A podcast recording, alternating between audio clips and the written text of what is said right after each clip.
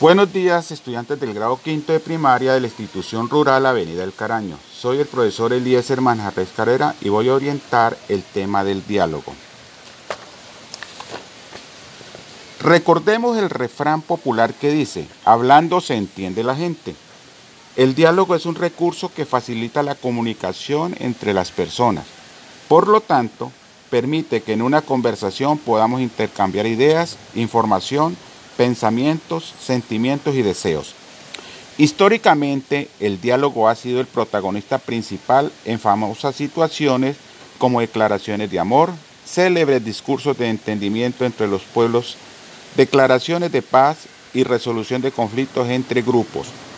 Además, el diálogo es una actividad central en otras situaciones más simples y cotidianas que se observan en las familias, parejas y otros grupos de personas que interactúan en la vida diaria. Para que haya un buen diálogo debemos tener en cuenta los siguientes puntos.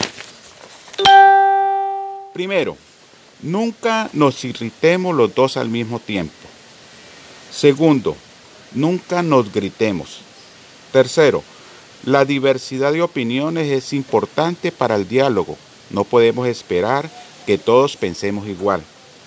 Nunca nos echemos en cara errores del pasado. Todos tenemos derecho a equivocarnos. Si tenemos que criticar, hagámoslo con respeto y amor. Sexto, Echémonos, escuchémonos, no, no adoptemos actitudes defensivas frente a la opinión de los demás, ni cerremos nuestros oídos a los que los otros nos dicen. Séptimo, no terminemos nunca el día con un desacuerdo sin solucionar. Octavo, por lo menos una vez al día, digámonos algo amigable y agradable.